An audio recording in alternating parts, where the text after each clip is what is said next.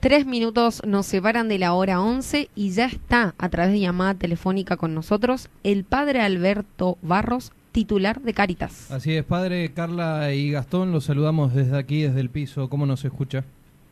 Eh, bien, una alegría escucharte, Carla, a vos también, Gastón. Gracias por la comunicación. Bueno, gracias a usted por atendernos y vamos a meternos de lleno en lo que ha sido esta discusión de el aborto, retomando justamente después del 2018 de haber debatido, una sociedad que sin duda se ha agrietado un poco más en cuanto a este debate. El presidente ha decidido reanudar eh, esta discusión. Sabemos la postura de la Iglesia, Padre, pero quiero que nos fundamente. ¿Por qué no se debe convertir en ley este proyecto? Bueno, primero la verdad que llama un poco la atención que a dos años nada más de haberse tratado esta ley con los resultados que tuvo, se vuelva a insistir en un tema eh, complejo, que amerita una discusión mucho más seria en medio de una pandemia, de una situación socioeconómica grave, en una situación de enfrentamientos de grieta en la Argentina. La verdad que no se entiende, como tantos sectores lo han dicho, eh, la inoportunidad de sacar un debate así en el contexto que vivimos, donde hay cosas muchísimo más urgentes y graves que atender, incluso en el área de la salud, eh, según las mismas eh, concepciones del gobierno. ¿no? Ahora, eh, en cuanto al tema como tal, a ver, la Iglesia nunca rehuye al debate, creo que los debates hay que darlos, por supuesto, pero mm, desde la Iglesia lo que se plantea es desde dónde miramos este tema. Por ejemplo, hoy, a la hora de intentar aprobar esta ley se lo plantea como un tema de salud pública. El Papa Francisco lo ha dicho mil veces, la Iglesia, los médicos, eh, que no es, esto no es un tema de salud pública, sino que es un tema moral, que es distinto.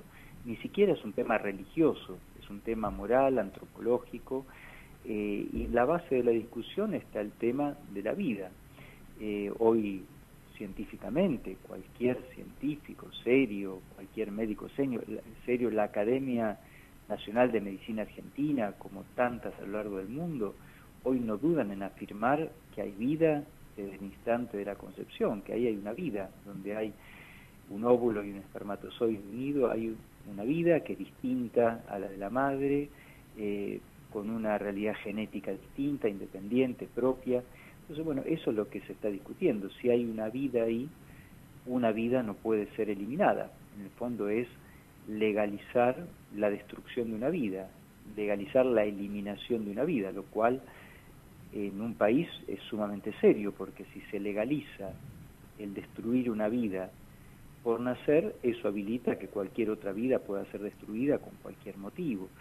Por eso es un poco increíble que en una época donde hablamos tanto de derechos humanos, hablamos tanto eh, y justamente no de cuidar y avalar los derechos humanos, no se respete un derecho tan básico como el cuidado de la vida, que insisto, es una vida distinta eh, a la de la madre, que tiene una entidad propia, por eso la verdad que fue muy sólito, y termino esto, no quiero aburrir, pero cuando uno escuchaba algunos argumentos de gente que se supone mínimamente preparada, como es el ministro de Salud de la Nación, diciendo en un embarazo no hay dos vidas, hay una vida, la de la madre, y después hay un fenómeno. La verdad hasta el día de hoy no entiendo qué es un fenómeno. La verdad que son esas expresiones lógicas y racionales que son la, con las cuales es imposible llevar un, un debate sensato adelante, ¿no? Eh, la verdad que, bueno, la posición de la Iglesia es esa, es una posición científica, humanista, moral, más allá de la cuestión religiosa, eh, y que es compartida por, por gente inclusive atea. Hay gente que no, que no cree en Dios y tiene claro que ahí hay una vida y que hay que cuidarla, y de ahí el no a la ley. A ver, eh, alguno podrá decir, la, la Iglesia eh, no quiere despenalizar, yo aclaro siempre una cosa es la despenalización, otra cosa es la legalización.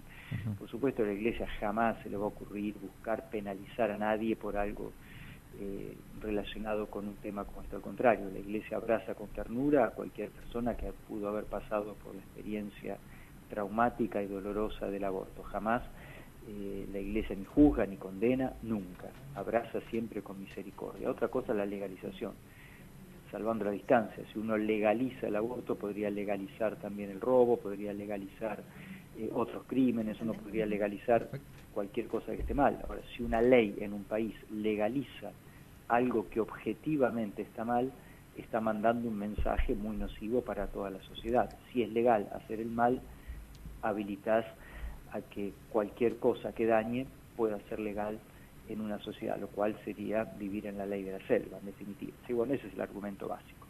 Padre, déjeme preguntarle entonces qué opciones o eh, eh, acciones se pueden plantear para justamente evitar que el aborto sea ley. Por ejemplo, amplificar educación sexual integral.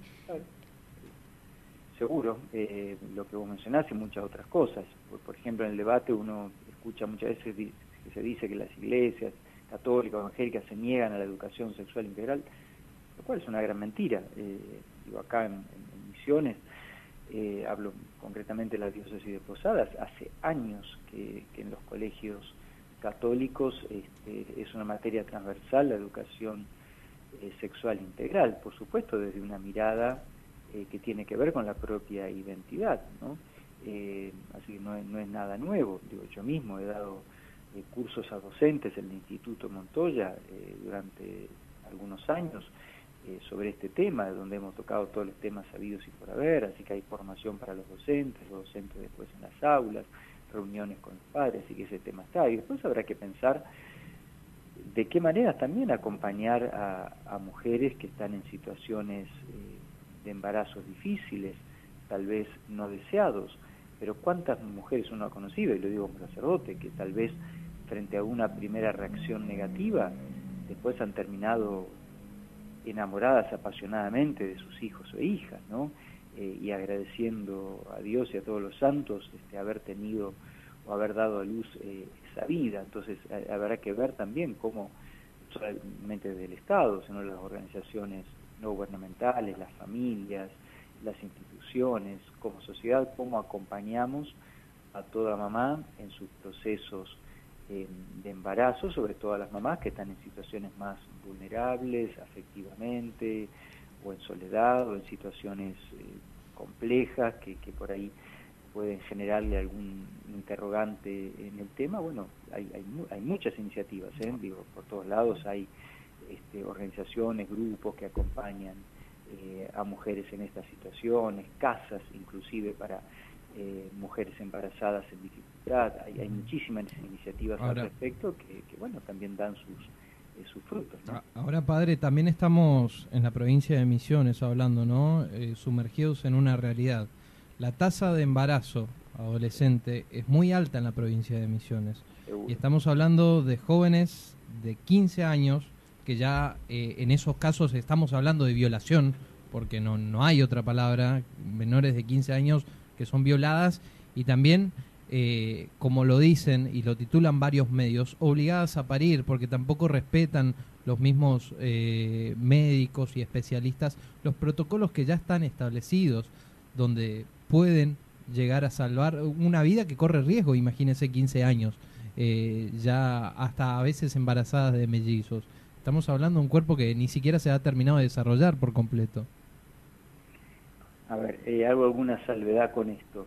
Eh, una cosa es la violación, eh, que de hecho eso ya está previsto en el código argentino, que si bien uno puede no compartir, pero legalmente hoy un aborto puede ser realizado cuando se comprueba claramente un hecho de violación. Y es que no lo hacen en la provincia, padre. Bueno, eso es otro tema que, habrá que discutirlo. Ojo, la objeción de conciencia eh, siempre está, digo, ningún médico está obligado a ir contra su propia conciencia, eso también hay que dejarlo eh, claro, si no es una locura, que, alguien lo, obliguen a actuar contra su propia conciencia, eh, realmente es un delirio, sería un autoritarismo, una especie de dictadura ideológica terrible. Pero padre, también está en la obligación de ese especialista y de ese doctor denunciar, y no lo hacen. Claro. Eso eso es otra cosa primero si hay que ver si hay una violación de verdad, porque también hoy, eh, a ver, eh, con, con, los nuevos protocolos que se dice, cualquier persona que va a un hospital y dice a mí me violaron, y necesito que hagan el aborto, digo, bueno, este fenómeno, entonces quién te violó, eh, se hace la denuncia, nada de eso se hace, es decir, no se exige eh, o, mejor dicho, se preserva el anonimato Además, en el, violador. En, el, en el cuerpo de la mujer hay marcas de que si fue violado o no. Exactamente, por eso si hay una violación es una cosa distinta, pero hoy, echa la ley, echa la trampa, basta una declaración jurada de que a mí me violaron para que se pueda practicar un aborto sin que se haga la más mínima denuncia de un supuesto violador. Ah, ah, ahora, padre, ¿usted considera que una joven de 15 años, por más que diga quiero tener a mi hijo y lo, lo tenemos con mi pareja, que su pareja que quizás tiene 18 o 20 años, eso no lo considera una violación? No, y te digo por qué. Eh, uno está muchísimo en los barrios.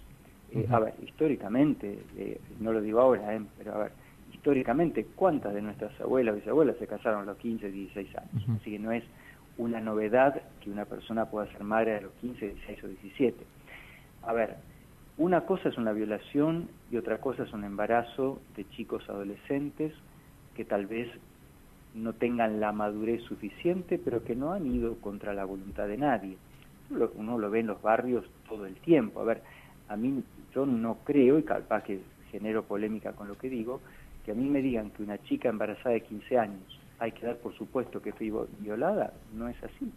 Este, ¿Cuántas chicas, 14, 15, 16, son noviecitas, eh, están con sus novios y, bueno, tal vez por arranque, por lo que sea, o por todo lo que quieran, porque se quieren, bueno, hay un embarazo a los 16 años. ¿Esa chica fue violada? No, no fue violada. Si me decís, bueno, eh, a ver, es una chica plenamente madura y seguramente no pero una cosa es hablar de cierta inmadurez y otra cosa es hablar de violación, completamente distinto. Entonces creo que no se puede poner bajo el mote de violación cualquier embarazo adolescente, porque creo que sería faltar a la verdad y un desconocimiento de la realidad eh, muy fuerte. El tema es, bueno, cómo ayudar a, a, nuestros adolescentes, bueno, a madurar su sexualidad, a saber vivirla bien, eh, saber esperar los tiempos oportunos y bueno, y si han vivido este, una experiencia de encuentro en su noviazgo, que eso ha generado un embarazo, bueno, ¿cómo acompañarlos también? Si, si, si libremente han optado eh, por ese camino, y libremente, pero la cantidad de, de, chicas de esa edad que uno conoce en los barrios, eh, y que no tienen ningún trauma con el embarazo, al contrario, lo viven con, eh, con mucha serenidad, y te diría, he encontrado, pero muchísimas adolescentes, con muchísima alegría con su embarazo, porque al contrario, se sienten hasta planificadas en la maternidad. Dice, bueno, como que empiezan a tener un lugar distinto, ¿no? porque bueno, van a ser madres. Y la verdad que eso no tiene nada que ver con la violación. Ahora, si hay una violación, por supuesto, la violación es un crimen atroz, la violación eh, es absolutamente aberrante, pero es muy distinto a una relación consentida entre adolescentes. Eh, ahora, si vos me decís una chica de 15 años que está saliendo con un señor de 50, bueno, obviamente es una realidad distinta. Por eso creo que meter todo en la misma bolsa eh, siempre genera confusión. Padre, la última de mi parte, eh, preguntarle su mirada sobre la actitud que han tenido, por lo menos hasta el momento, los legisladores misioneros. Hablando de diputados, todavía, todavía queda la instancia en los senadores, pero tuvimos diputados de la provincia de Misiones que primero se, declararon pro vida, después votaron a favor del aborto. Tuvimos una abstención de Cacho Bárbaro, que es lo mismo que favorecer eh, el voto positivo para que se convierta en ley. ¿Cómo, cómo usted analiza el comportamiento que, y el rol que han tenido los legisladores misioneros? Bueno, yo no soy quien para juzgar, cada uno sabrá en su conciencia cómo vota. Digo, eh, la verdad que uno hubiera esperado que, nuestros legisladores eh, de alguna manera respondan al pensamiento mayoritario de nuestro pueblo, que no es novedoso, cualquier encuesta que se hace en Misiones como a, nivel nacional, salvo la capital federal, en los otros 23 distritos del país hay una mayoría que se opone a esta ley.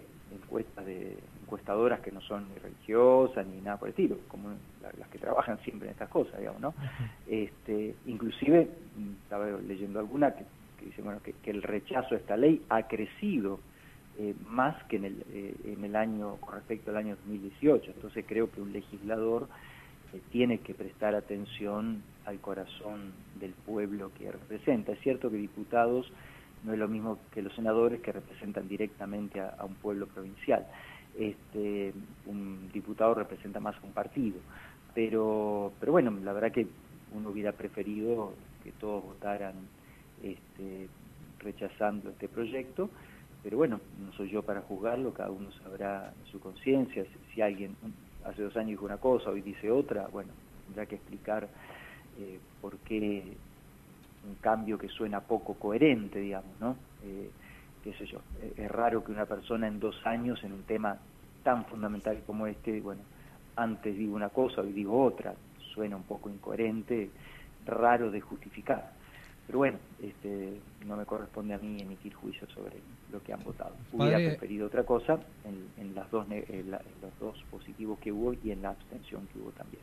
Fue usted muy amable, le agradecemos por su tiempo, padre. No, al contrario, gracias a vos, Gastón, gracias, Carla. Muchas gracias, padre, que tenga un buen sábado. igualmente ustedes, un abrazo. Estás escuchando La Voz del Chimiray, aquí en la 100.3. En la 100.3.